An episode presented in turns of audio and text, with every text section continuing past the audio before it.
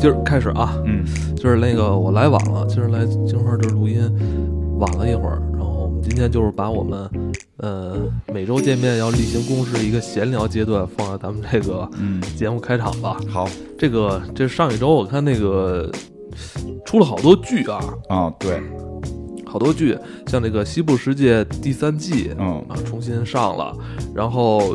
还有这个韩国的那部《李尸王朝》啊，很多人现在在看哎，那对个，对对，因为我给 我也看过第一季嘛，嗯。然后第二季上了，我看也是好多人都在追捧啊，都在都在热论。嗯。呃，包括我看最近，呃，还有一些科幻剧啊，嗯，嗯，我看啊，这个比如像比如像咱们今天那个要说的这个，我手机 别别紧张，幸亏带壳了。比如像咱们今天要说这个开拓者啊、嗯以及。呃，还有一部是斯皮尔伯格监制的这个《惊异传奇》，对对对，啊，呃，还有一部《奇幻世界》，这都是真的新的还挺多，真是老土的名字啊，一听就知道是这个科幻剧。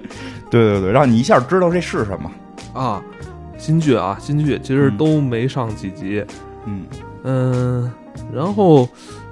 呃，对，那个本来上周不是说入坑，我这入坑战锤嘛，啊，本来说我就不不上色了，就是嗯给拼出来之后就嗯直接玩儿，还有我发现这个，我觉得找到新乐趣了，，啊真的是乐趣！我买了差不多又上千块钱的颜料，又买了好几百块钱的笔，陆续到了，我就想好好涂一涂。涂涂上上色儿，嗯，陶冶情操，你这也算。哎，真是哎这这这东西太杀时间了。我哎，我跟你说一更逗的事儿，除了这些老这个新剧，现在这个都都上了，包括像这种，呃，这个西部世界回归得到一波热议，啊就是有一部老的科幻剧，现在突然在中国变得特别红，什么剧？《危机边缘》。为什么？没想到吧？啊危机边缘现在连那个就是有的那个视频网站就有就都给它推到第一个了，为什么？因为有出就是有人啊发了一个危机边缘的一个剪辑的小剪辑发在了这个抖音上头。红了，就是那个有一集我不记得咱们之前讲没讲过，因为之前咱们聊过危机边缘，这个有兴趣大家可以去听听啊。它里边有一集就是有一个人能算，哎，正好这跟开发者这个还有一定的这个啊接近性，就是这人特别厉害，他是脑子可以算出这个世界未来要怎么发展，所以他就经常会改变这个世界。然后他用一个小铅笔立在了一个这个垃圾桶上头，然后这铅笔就掉了，然后有人就去捡铅笔，有捡铅笔的过程中呢，就是有有车要撞到他，就引发了一系列的蝴蝶效应式的后续事件。然后有人把这个片段给剪成一个小片段，放到了这个抖音上。啊！结果大家这个很多抖音的这个用户就觉得，说这个太神奇了，这个剧怎么这么有脑洞？哦哦，抖音上也能看到这么科幻的这个片段。对对对，后来我发现有好多抖音就是人是一分钟这这个讲讲危机边缘什么的，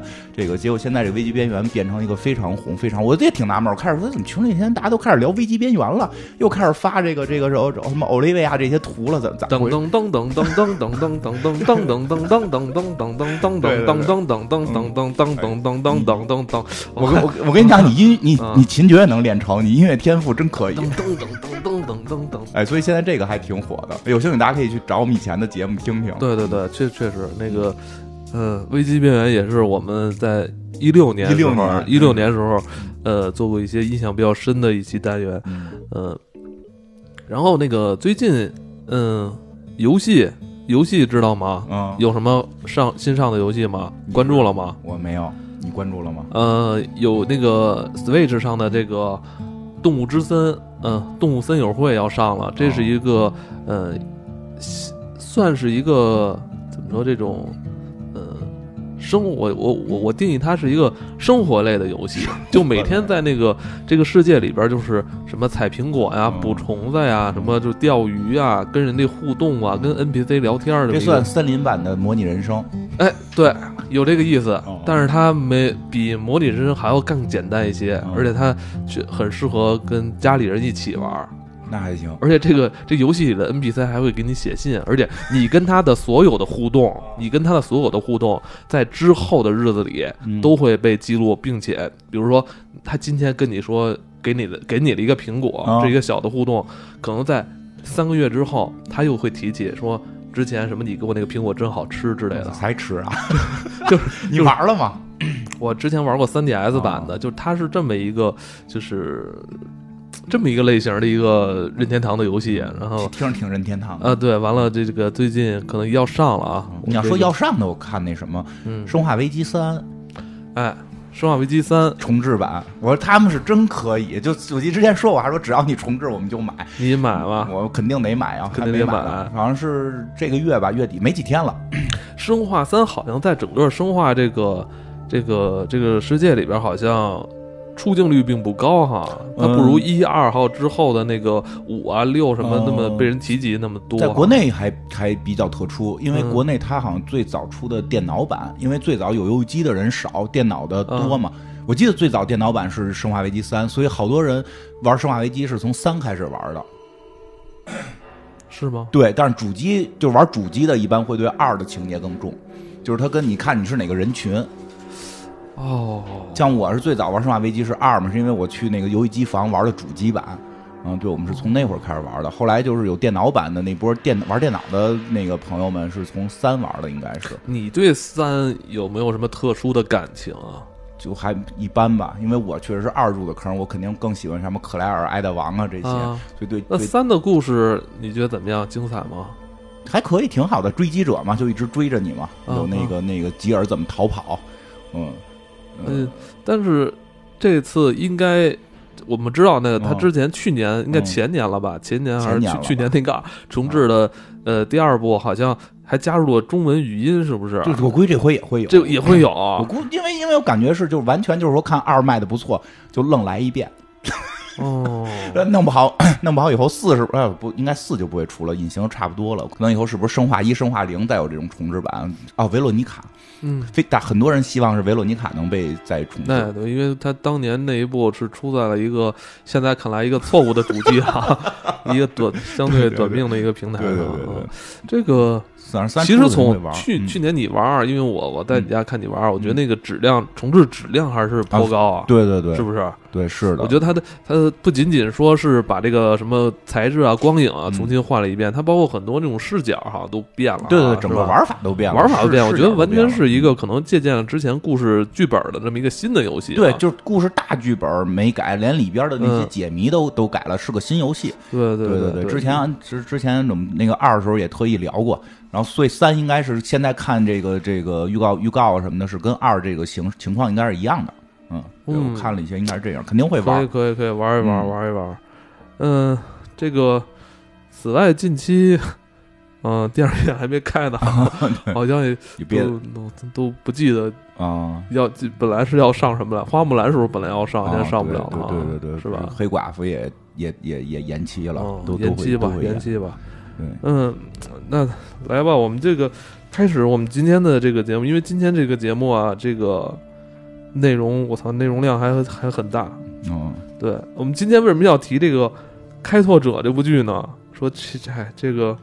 是吧？最近大家好像都在热议什么西部世界这种东西，啊什么丧尸的那些东西，好像为什么要聊这个《开拓者》呢？这个这部剧确实在当下来说，因为它是一个新的 IP，新诞生出来的一部剧，呃，大家对它的了解并不多，嗯，但是金花看完之后发现，这部剧其实跟咱们刘慈欣的另外一部小说有些许一些雷同的地方，在剧情上的核？心梗是是。不是，就是这样，就是说我从现在，因为这个开拓者已经刚刚演三集，刚演嗯。三集，就是从现在看到的一些情况来看，是跟刘慈欣的一部作品叫《镜子》里边的核心梗应该是一个类型的，嗯是是这个类型的科幻作品，对，所以觉得包括你刚才说到《危机边缘》里边的那个情节，其实也有点一像哈。呃，对，但是他那个是人嘛，他那个还是人，不是机器，嗯。对，这里边是牵扯到一个机器的一个问题，嗯，对这个剧啊，嗯，让我来看啊，它是在我这个世界里边，嗯在我这个剧观世界里边，那个在我的电视剧世界观里边是属于神神叨叨剧，就一开始神神叨叨，就类似于神神叨叨的剧啊，还有像什么这个以前早期的什么迷迷失。呃，什么我看过一些什么叫黑松镇啊这种啊。东西，一上来就是，呃，确实是有些科幻的情节在里边儿，但是呢，他也不给你挑明了，啊，对。特别的悬，特别的悬，对，特别的悬也也不说明白怎么回事儿，说不不说明白这个，但是这类剧啊，这类剧通常开始都非常好看，就怕烂尾。但通常都会烂尾呢。就就看他，就看着编剧啊，就千万别换编剧，千万别跟《西部世界》似的，一集一个编剧，最好一个编剧让他一个人包干儿一一季让他给嗯。编完了，完了后千万别写死人。这个剧主要一旦写死人了，就可能会麻烦。那完这剧完了，这剧集集死人，为什么说神神叨叨剧呢？这个，嗯、男主就第一集就死了，嗯，然后 对，这男主第一集就死了，后来以为的新男主第二集就死了。金花，嗯，咱们这样吧，咱们先跟大家介绍一下这剧，但咱们只能介绍这个前三集内容，因为它现在只出了前三集。对，就因为这里边还涉及到一些呃超弦理论、嗯决定论这种东西。对对我觉得咱们可以要么放在就是刘慈欣镜的那那一部分再说。然后说这部剧啊，这个可能第一季刚上来，没有说西部世界还有那个嗯王朝名气那么大。嗯，是吧？那个，但实际不是但实际可不是啊。这个剧的这个卡斯阵容相当的厉害。嗯首先说啊，这部剧的这个导演啊，加兰，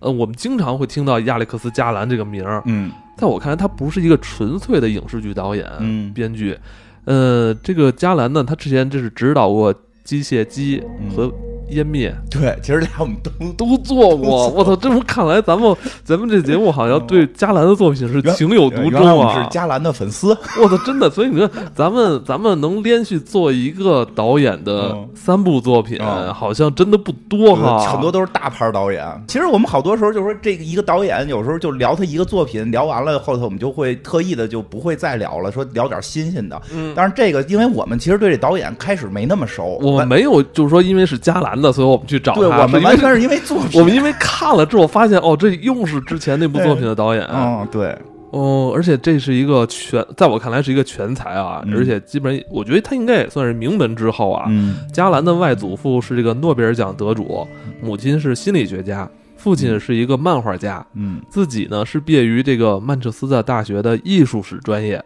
同时他也是一个科幻小说作家，并且他的小说《海滩》早在一九九九年就卖出了七十万册，后来还被改成了这个电影，嗯，而且还是莱昂纳多主演的。对。呃这么看来，人家早在上个世纪啊就已经出名了。上个世纪的甚至啊，甚至啊，我甚至我我在就是查他的时候，发现他好像还之前那个参与过《鬼泣》那个游戏的这个故事剧情的设计。嗯全才，而且就是你他你听他那个身份背景，嗯，家里边这些人注定了必须要走上这条这条这硬这这算硬科幻吗？反正就是这种神神叨叨科幻的这条对，路。我觉得他的他这个他这个派别啊，你看机械姬啊，还湮灭，嗯其实看起来好像都是那种。嗯，非常硬的那种硬核的科幻感觉，但是它这里边，尤其是像湮灭啊，就有好多那种那种幻象那种感觉，其就是那种幻想成分就特别重哈、啊，因为他人本身有学艺术的嘛，嗯对吧？他真是综合的很好，而且他的这里边，他他妈妈学心理的，是吧？嗯你你没发现他这些作品里都是要跟你聊点人哎心理上的这个、这个东西嘛，嗯，对吧？他他这这真是这个身世背景导致他这个剧的这个特点就是这样包括他的那个《惊变二十八天》，啊，对，那个那是他是那部作品的编剧，嗯，所以这个加兰看过啊，加加兰挺厉害。我《惊变二十八天》其实本来咱们也也要做啊，冥冥之中好像跟这个加兰是好像就是联联就是联系在一起的，实。际现在刚知道我们是他们的是他的粉丝，哦，真是真是，而且包括这个剧的女女主，女主是一个呃日裔的吧，对对对对，她就是一那个日本人，机械机里那个机器人儿，特别好看，的那个那个特别好看的，对对对，特别好看的那个女亚亚洲机器人儿，不是那个女主啊，啊是那个最好看那个亚洲机器人儿。我记得那会儿聊的时候就就对那个女对对对。啊就就太漂亮了，而且明显感觉啊，她在这个《开拓者》这部剧里边，她是换了一套这个造型。造型哈。她这部剧里边可能，呃，好像更符合当下这个潮流哈，是这种有点偏中性的那种对对对，他诚心往中性去打扮了一些，嗯。然后是不，因为他在里边的角色不再是一个美艳的这么一个角色了，对对对，他是一个就是一个程序员，程序员。应该也是一个嗯程序员。你，但是也很酷，人不是说程序员就特别土，人家是现代的这种程序员的这种极简，对极简风的潮流，还是很漂亮的，那男朋友也是很多的，哎，对对对，对吧？在故事里，这个前男友都是有重要戏份的，嗯，对，所以这部剧，哎呀，开拓者感觉是非常低调的出现在我们的视野里啊。对，但是真是看了一开头，我就觉得，哎，这个真的是我我喜欢的那那一个女主，是的，我承认，嗯。是的，我承认，我承认，我非常喜欢这个女女女主的这个面相跟身材，这个，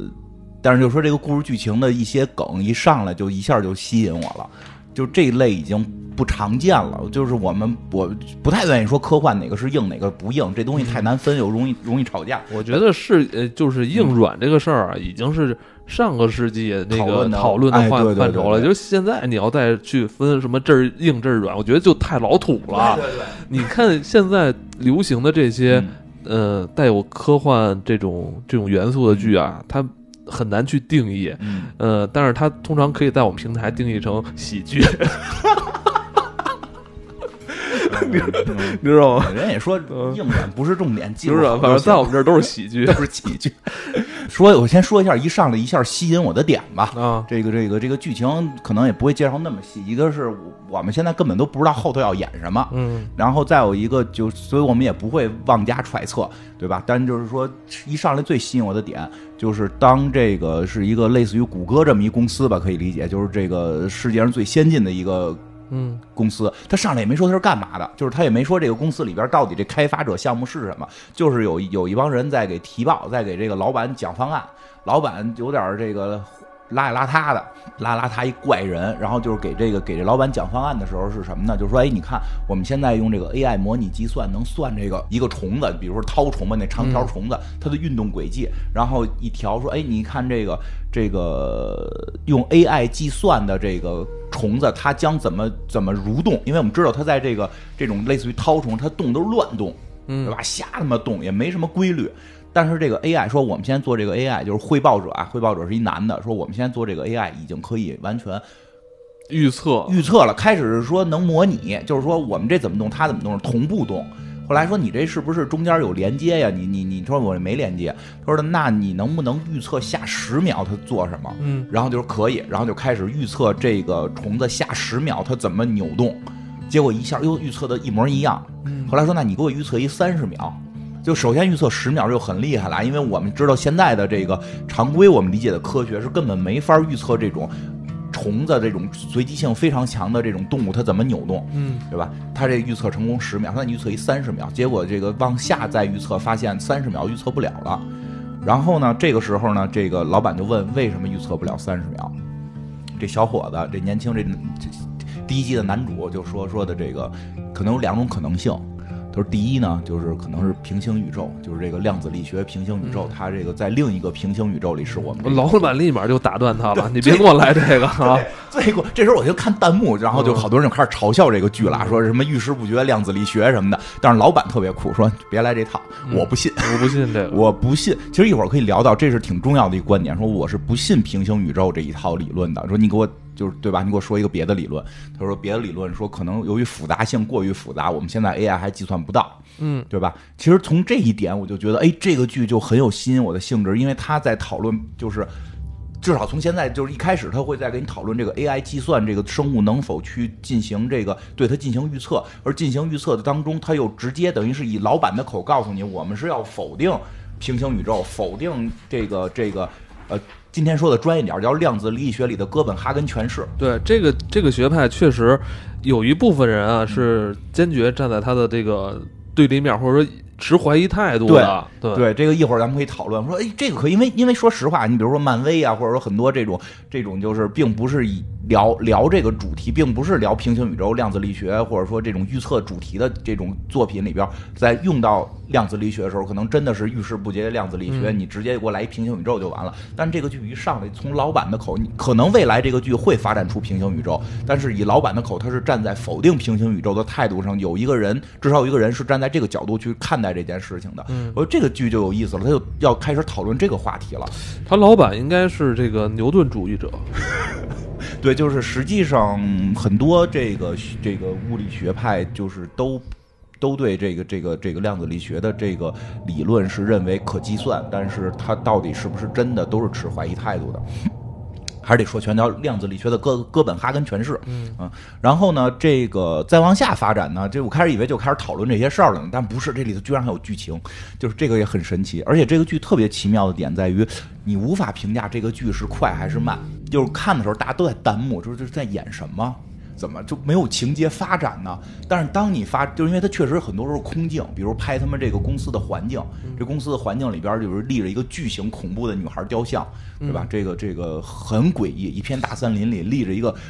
得有十，我感觉得有十层楼高的一个巨型女孩雕像，然后对吧？然后这个关键是这个小女孩还做出了一个非常诡异的这种姿势，惊讶的这种惊啊啊！对，这两只手就是抬起来，就是你看这部剧的海报封面就是这个小女孩，而且更有意思的是，这个这个女孩就做的啊这么抬起来这个惊讶表情，你是得在远处看。嗯，他这个片里经常就是说，这个女孩周围是个广场，这个女孩雕像周围是广场。其实这个公司的员工看到这个女孩的时候，更多是在广场坐着，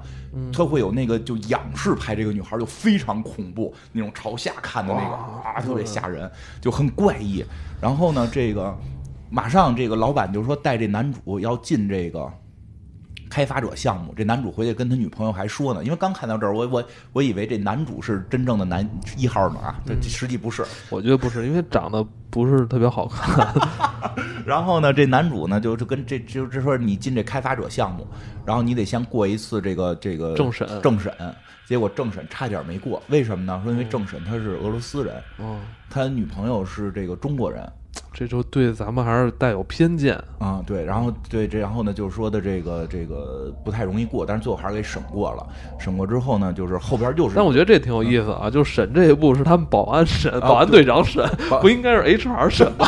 啊，人家保安队长可能兼 HR，哦，真好的好的 HR 是会武术的，哦，对吧？真正好 HR 你得会武术，这这老大爷有两下子，而且老大爷审的时候以为是个路人呢。我开始以为就是说这是一个 HR，然后是个路人，后来才知道这个老头老大爷在里边是一个非常重要的角色。他身兼数职，不仅是保安队长，还是这个人力 H HRG，而且还是这个老板的助理。对对对对，我操！对，然后这哎老大爷审演的也特好，都面无表情，感觉都快分眼了，一眼看左一眼看右，就那么跟智障一样，但实际都是深藏不露的人物。哎，你发现了吗？就是。保安队长在对这个男主做政审的这个过程里边，嗯，他好像这个那个那个镜头角度，好像他是用那种背光的那种感，嗯，那个方向去拍的，嗯，而且我发现好像加兰在这部戏里边多次使用这种背光啊，就是你的这个被摄物体是背光的，就像你说，比如那个他那个标识物小女孩惊讶这个大。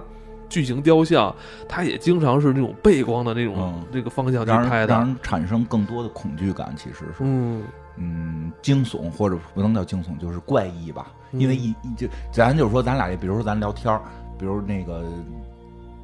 你你是背光的，我看着你，实际我会我会有一种就是。就是我是压抑感的，就跟那个审犯人审犯人不也都是拿光照着犯人，不会不会拿光照着自己这种吗？对吧？就就会产生一种心理上的心理上的作用。嗯，然后呢，这个然后就带他去这个这个开发者项目了。哎，这就。开始厉害了呀！那老长时间的这种长镜头，不不不是说一个一个镜头下来，就特长时间，甚至都不怎么说话，就演这俩人怎么在丛林里走，然后走进这个开发者项目，然后这里边那个电梯都是磁悬浮的啊，整个那个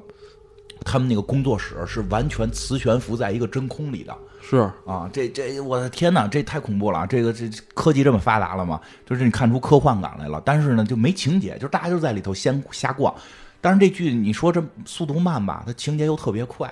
因为什么呢？就这人很快就死了，我觉得这搁一般剧里得有个两三集，这个才能暴露出来是怎么回事儿，对吧？你开始政审，然后政审完了之后演了他妈十分钟，这工作环境马上这男主就开始摁他那手表了，就后来就就也没说为什么，就开始摁手表，然后呢就开始就其实那会儿已有人已经看出来了，就是他拿那手表里有摄像头，他那个手表，嗯 他那个手表是精工的那个，是那个某一个系列，是那潜精工的潜水表啊，本身带摄就通常是那个都会买那块儿，因为特别像，而且便宜，两三千一块那。实际带摄像头吗？但我觉得这块儿这块儿就是我觉得是一个特别重要的环节。嗯呃，我我相信在之后的那个剧情里边还会反复的被提到，嗯就是这个老板把这个咱们男主招到这个开发项目里边，嗯呃，没有跟他说任何这个工作上的这个计划要求嗯以及给他分配的任务，完全没有。对然后男主呢也一头雾水，然后老板就说：“你先上机啊，你先嗯看看我们这个你先看，你先看我们之前的这个代码。”然后我知道，就是咱们以前在那个完美的时候，你知道吗？就嗯我记着他们那个认识一个程序部的一个同事，他说：“你看我们每天就是面无表情的坐在那儿打代码，其实我们大脑里边都是千军万马。”就说过，人说就是哦你看我这些，就是你们不懂的人，你看见代码就都是那个就是数字跟那个英文，嗯。在他们脑海里都是千军万马，已经就是可能跑了可能上千年的那种感觉。就是他得在他大脑里把这个看到代码给看是怎么运算出来。对，这剧情里边你就看这个咱们男主在对着他们这个现现有开发项目的代码，就是看了一会儿，就身体特别的不不适，适特别不适，就要吐，你知道，还去那个厕所好像嗯。干呕。嗯，就是他在他大脑里已经算，就是看出这代码他。应该是看到了一些就是可能不不太不太舒服的东西吧，嗯那种感觉。然后回来之后，就是他做了一个对着他那个工作电脑，就是把那个手腕抬起来对了哈，把他那块精工 cycle 就对准了这个摄摄像，这明显是一个很明显的一个广告啊！他实际带不带摄像头，很想知道。不带不带不带是吧？就是他是改改造过的。对我，但我觉得那个镜头是有点想欺骗，或者说跟观众玩一下。嗯我觉得，我觉得应该就是有阴谋论就在这儿产生了。嗯嗯，其实过之后没多久，他这个第一天的工作就结束了，嗯但好像老板对他好像颇有微词，是不是？嗯对，就是跟他就就就是聊这些事儿，就是说的其实也听不懂，说了一堆屁话，然后意思就是说你偷拍我源代码了，哦，老板知道了，当然这个就很很怎么知道的，没说。我认为就是老板就是诚心给他扣了一那个扣了一帽子嗯，其实应该我觉得不是那么简单啊！你只认为他真拍了？啊你认为他真拍了？啊，不是他肯定真拍了，他肯定是真拍了这。男男主看着就是老实巴交的他，真拍了，而且他们最后那个机器就就是就是干这事儿的，就是他们最后开发者那个项目，从现在来看就是干这事儿的，干什么事儿？就是能知道你干了什么，哦，能知道你干了什么。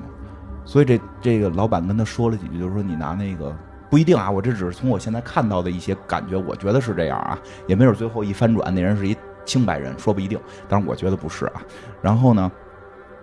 这保安队长就是人这人事人事这个人就出来了，人事大哥就出来了，直接拿塑料袋给人给闷死了。你看人这人事，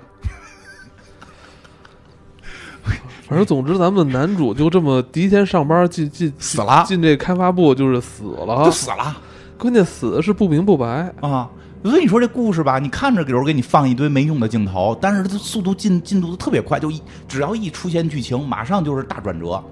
没有废剧情，就只有只有那种就是大场面，然后一到剧情一到推进剧剧情的节奏，啪家伙死了，嗯，死了之后呢，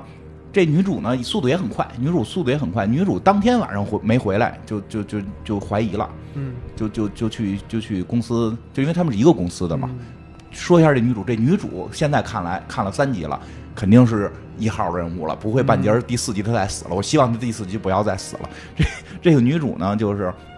哎，也很聪明，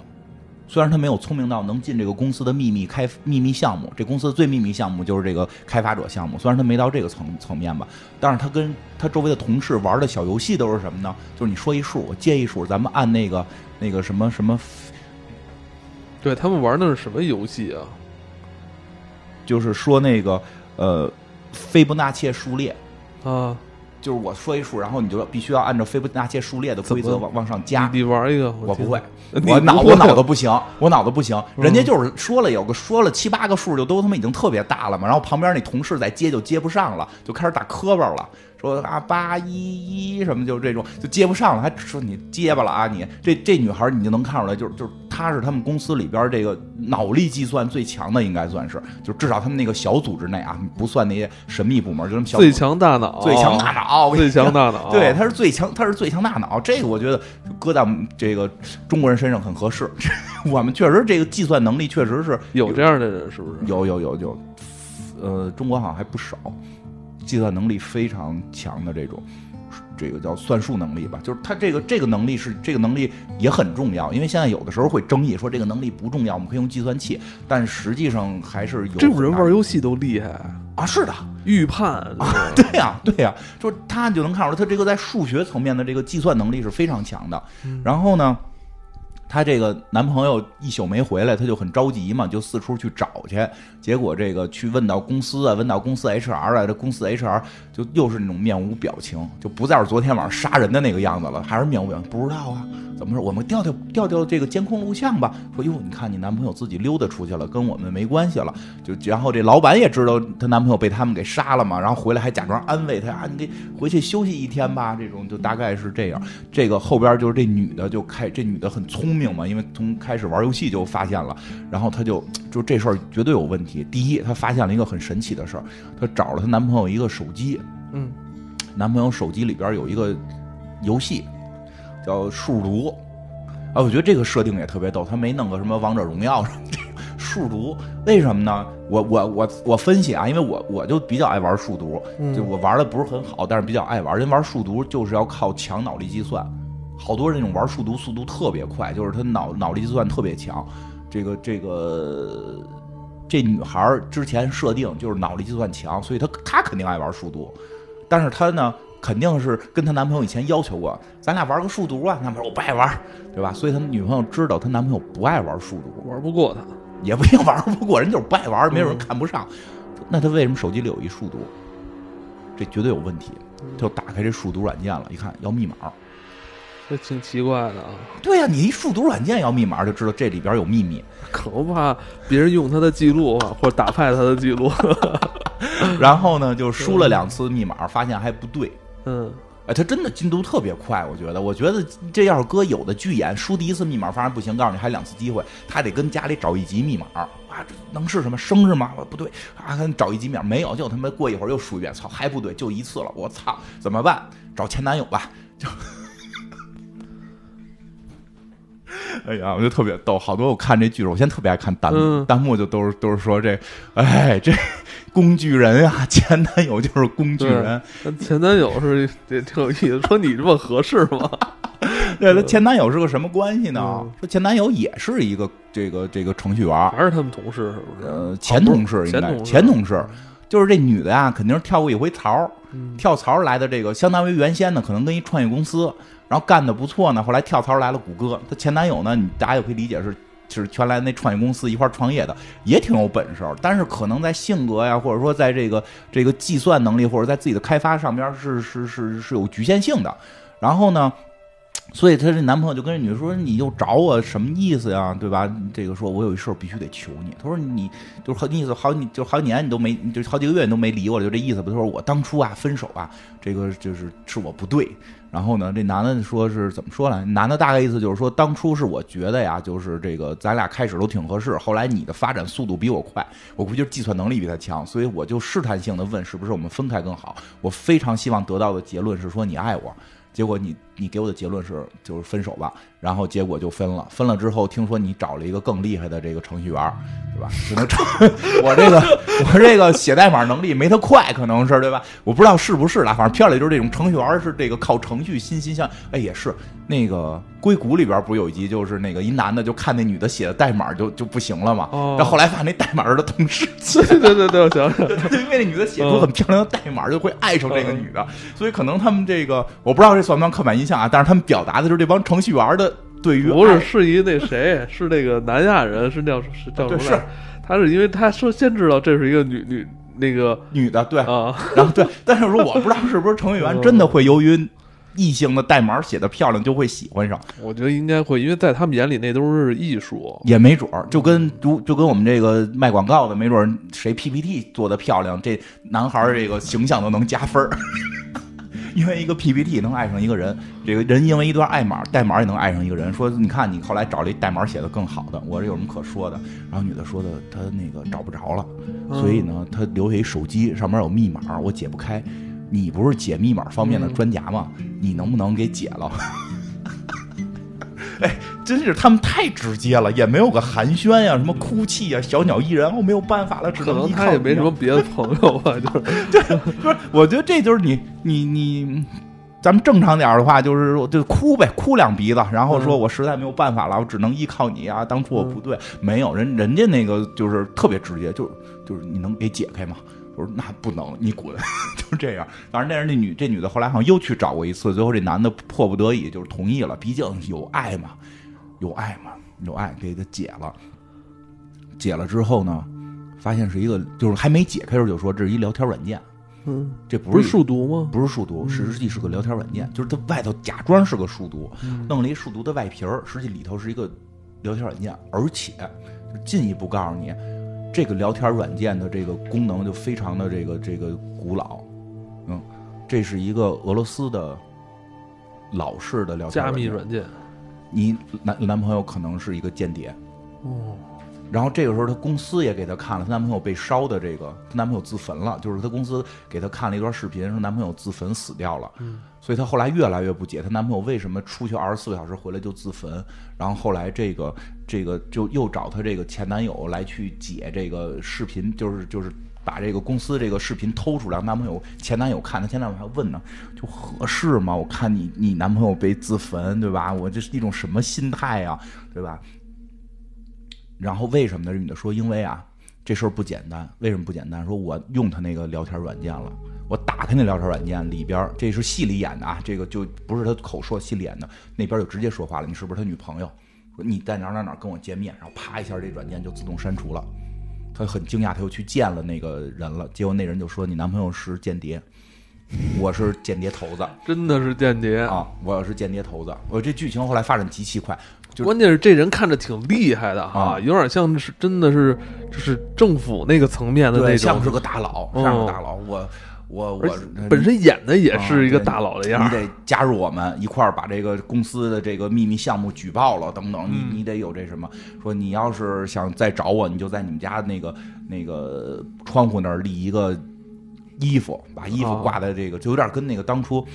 X 档案里边申猴要去见 Mother 似的，Mother 就是在窗户上贴一个 X 嘛，他也是。结果这女的回去贴一 fuck you，嗯，特别酷。哎，他你你记得他有没有提及，就是这个神秘人是说我他为谁服务吗？没具体说但是给人的暗示很明显，是为俄罗斯服务的，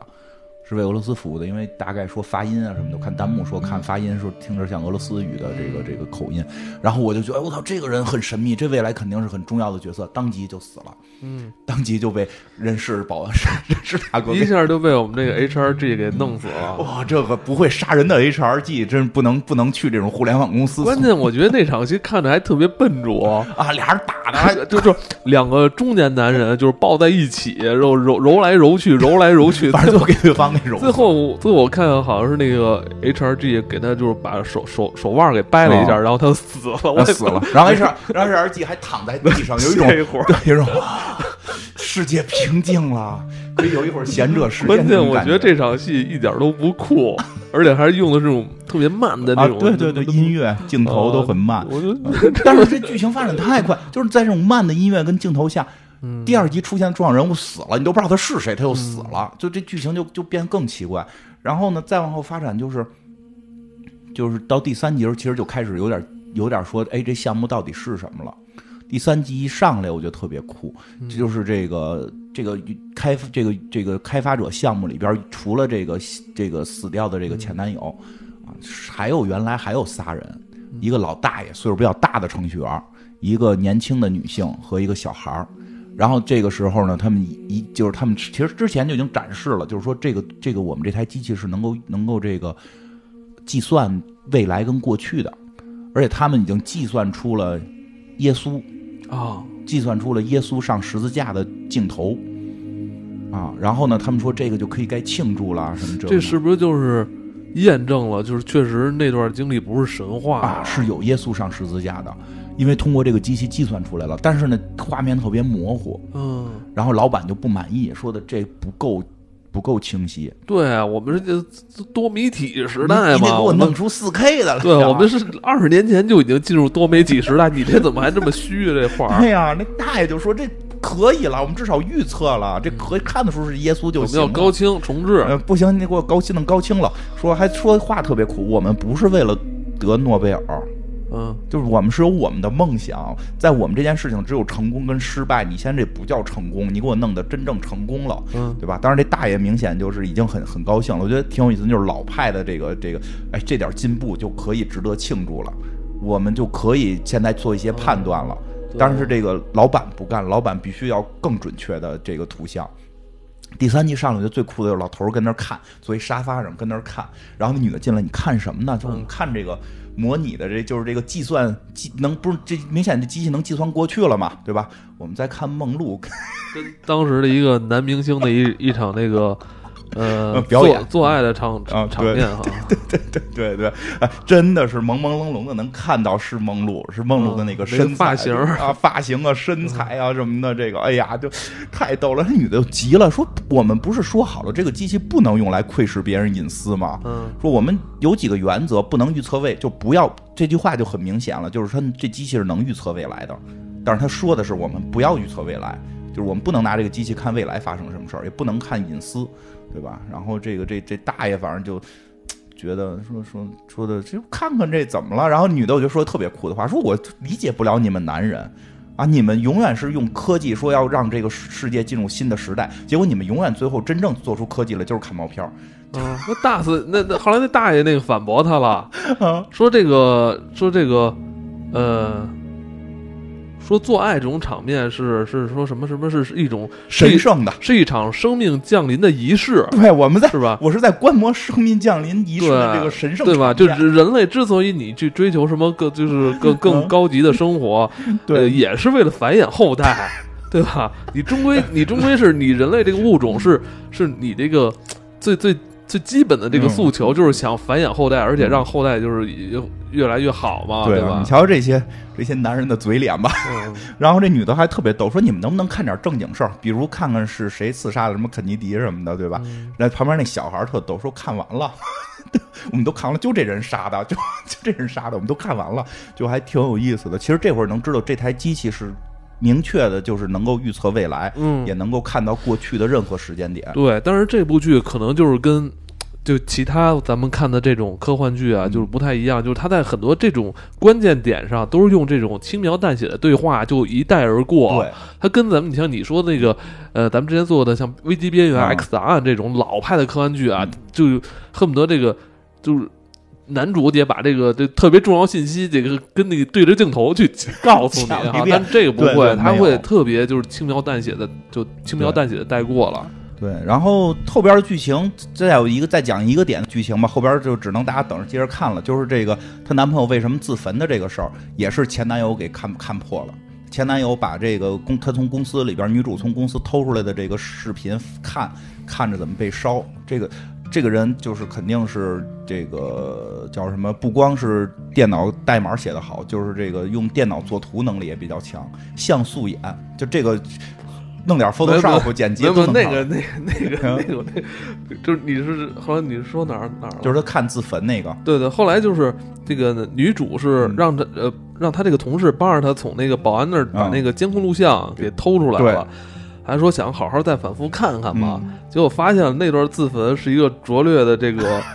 拙劣的视那个视频特效技术，对他他他用了两个相同的素材，然后连那个。两个两个那个起始的那个时间点都没有调，就是一起一起烧。当时你看到那儿什么感受？是不是觉得手艺比你还差？我觉得太差了，不是什么叫比我还差呀？就是他不是他们都已经应该是因为这个活儿以以前咱们老用嘛，对呀做那个录一段素材，然后加一些那种那种动态动态嗯效果嘛。哎你想咱们对吧？咱们就是一原来就是游戏公司。我跟你说，咱们以前那些视频宣传片儿，你你看的火，其实就其实就是一种火，只不过通过一种火，然后你给它调一调，加一些遮罩啊，哦或者怎么着，调一些这人。什么都没干，他是都顶世界顶级公司了，顶级电脑公司了，嗯居然不知道。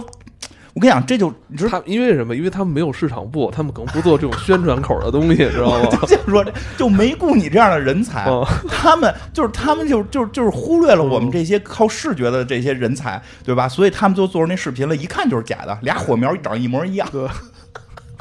居然还同步，你不同步都不容易发现，对对对居然还同步烧，结果发现这是假的，所以后边到底会再是什么情况就还不太清楚，至少就知道女主已经知道她男朋友是个特工，而且确实死了，有一个神秘的开发者项目啊。对，再说一个比较逗的是，他这个项目被美国政府也盯上了。有一场戏我觉得也挺酷的，就是他们这个美国的这议员找他谈话来了，就是说你必须的，就是说把这项目得给交出来，得跟我们政府合作啊。，对你得交出来。而且，呃，这个老板啊还不想交，那不想交这事儿，说我们这科技公司我们是干我们的，是吧？哦我们不能受你们这个影响受受你们这些政客的这个这个左右，是吧？嗯然后那个这政客特别特别酷特别特别逗，就说说说人工说你们这些科技公司啊，嗯现在这这个。为什么现在这个群众这么多，怨言这么多，都赖你们都都赖你们？说人工智能会造成百分之六十的人失业，啊，像这个 ins 会让人觉得自己生活像狗屎，呃，这个推特让他们感觉整天被喷，然后脸书则毁灭了民主，说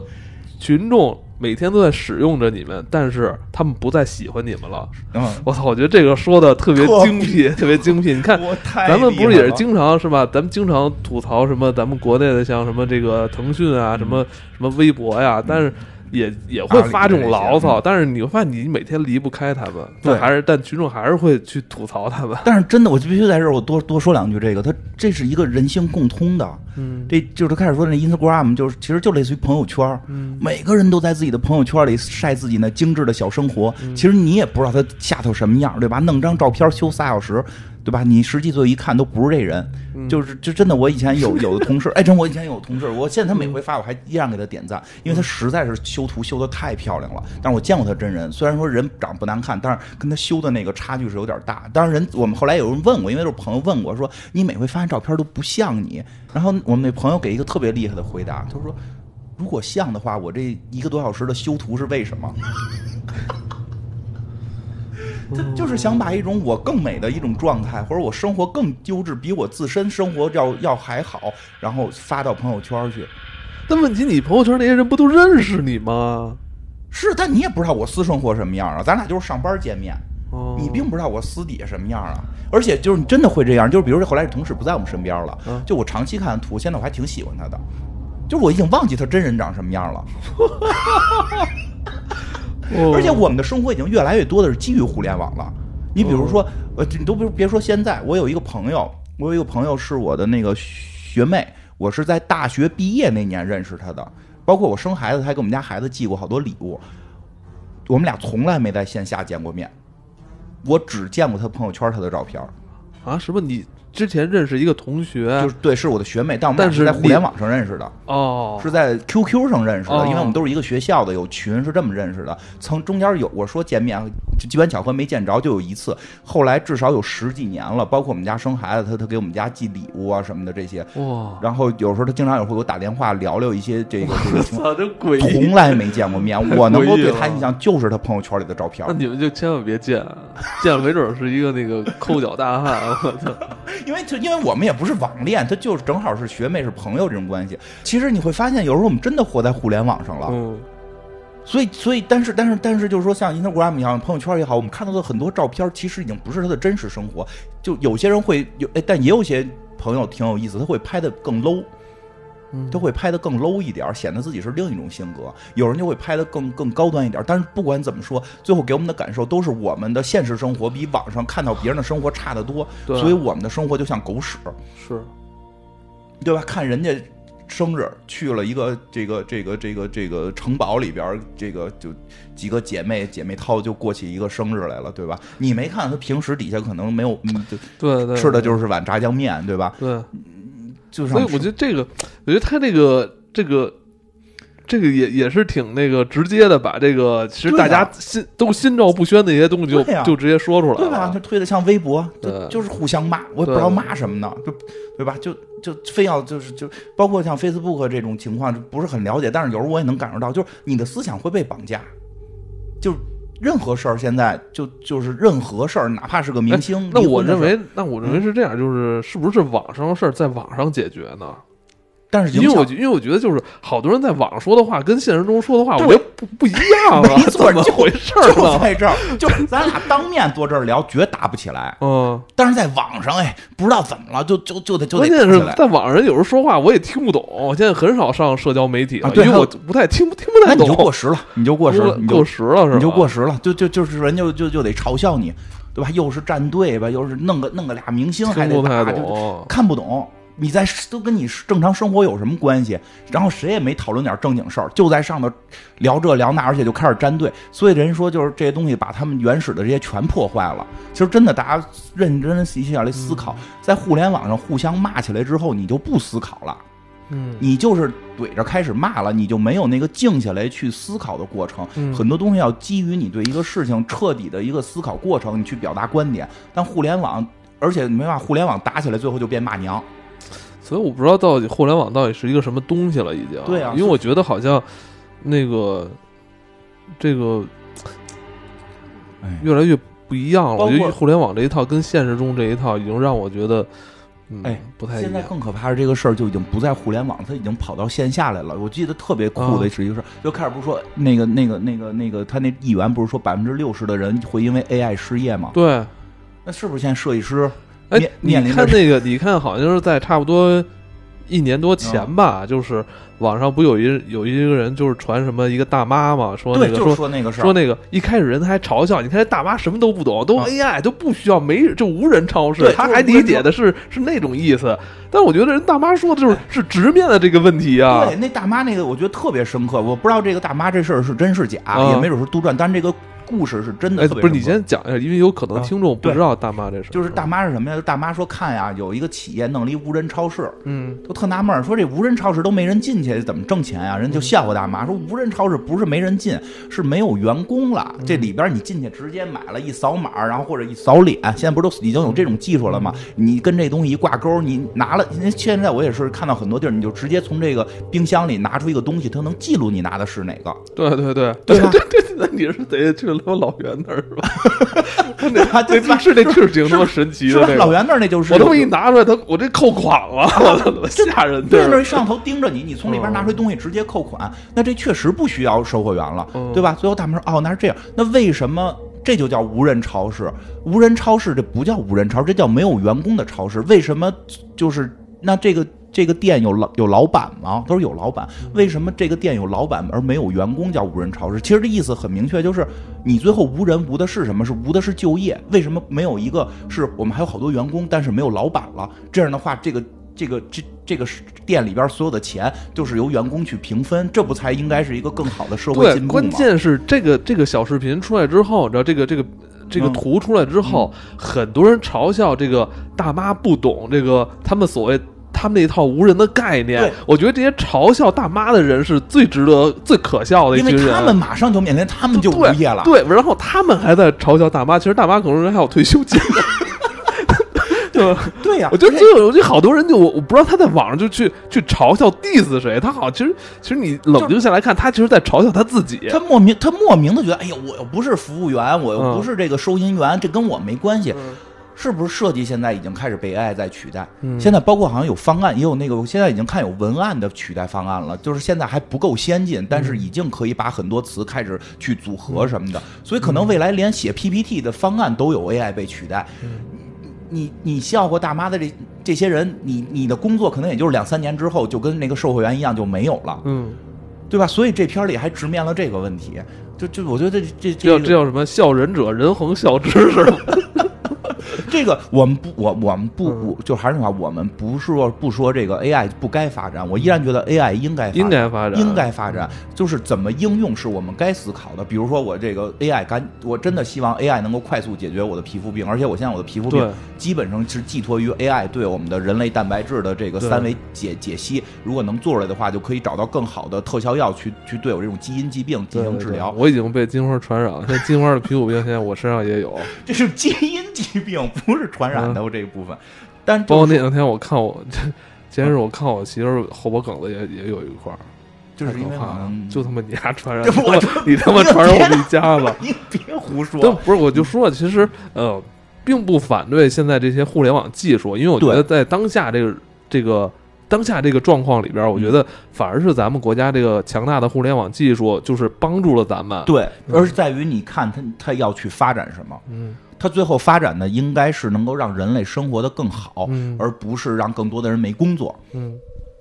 让人的生活品质提高。所以就所以这套理论是这个议员就是跟这个老板说的，但这个老板好像就是打马虎眼，最后也没说出他这个东西是干什么。所以这个剧再往后发展，我觉得很明确的就是应该会有几个点会是它的一个核心主题，就是技术对人类在造成什么影响。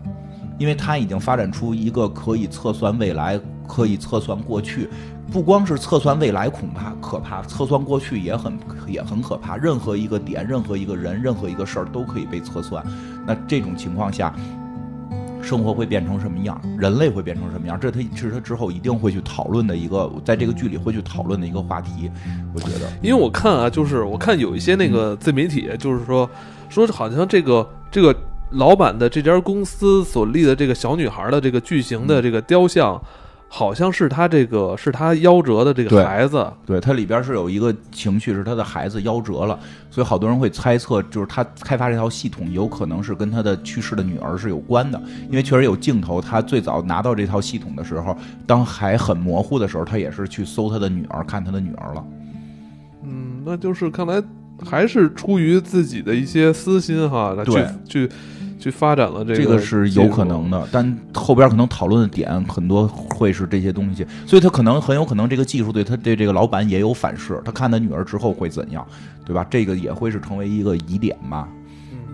嗯，反正这个剧应该算是一个低开高走的剧。这个嗯剧刚一出来的时候，评分不到七，目前已经是要追到八了，是吗？这么一个。因为后边越来越近些年不多见能是在等那些看《西部世界》跟《王朝》人回来之后看这个剧，或者看那些什么其他剧回来之后对对回流。对也有可能因为这个剧光看第一集的时候有点摸不着头脑，嗯，而且这个剧我觉得有意思的是近些年这种不常见这种剧了，就是像你说的有点神神叨叨的这这种，嗯嗯，这看了三集呢，还还在神神叨叨的过程当中，而且再有一个就是。我觉得还有一个可能是这个剧后期要讨论的一个问题，就这个东西，这个 AI 到底可不可能真实现？因为他现在看到很多都是模糊的场景，而且也并没有一次确定的，比如说那个我看到了说是谁谁杀了肯尼迪，然后我就去把这事儿给解决了，也并没有，只是他们自己关在一个房子里去看，所以实际也是对过过去的一种预测。那这种情况就可能会出现平行宇宙。所以，但是一上来老板的态度又不承认平行宇宙，所以这个也可能会成为这个剧的一个后期的一个焦点考虑的问题。不是我这个在网上看，就是说，其实，在前两年吧，就是谷歌已经宣布实现了这个这个量子计算机的一些东西，啊，是的，但是还没他这这么夸张。没他这么夸张。对，因为这个还挺有意思的，因为这个就得说一下刘慈欣的那个作品，他那个这样吧，嗯咱们那个分为上下两集吧，也行要不然如果想听刘慈欣这一部分的，可能他还得往后倒。啊，咱们分为上下两集，然后在今天跟今天跟明天两天这个更新。行行，嗯，那好吧，那我们那个呃简短的上半集我们就先过去了啊，嗯我们那个下半集将会在明天啊进行推出。哎，对了，还有个事儿跟大家这个说一下，这个我们最近做了一套这个新的专辑啊，叫这个《大人们的动画片儿》，是这个讲我们小的时候看过的一些这个老的动画，我们儿时的一些这个回忆，我们的这个童年看的一些这个呃有意思的动画片儿对我们的影响。嗯，这个行吧，这个大家可以去我的这个微博上去找这个相关的这个信息，好吧？那个我的微博是这个，呃，直接搜索“黑水公园金花”，应该是可以搜到的啊。谢谢大家。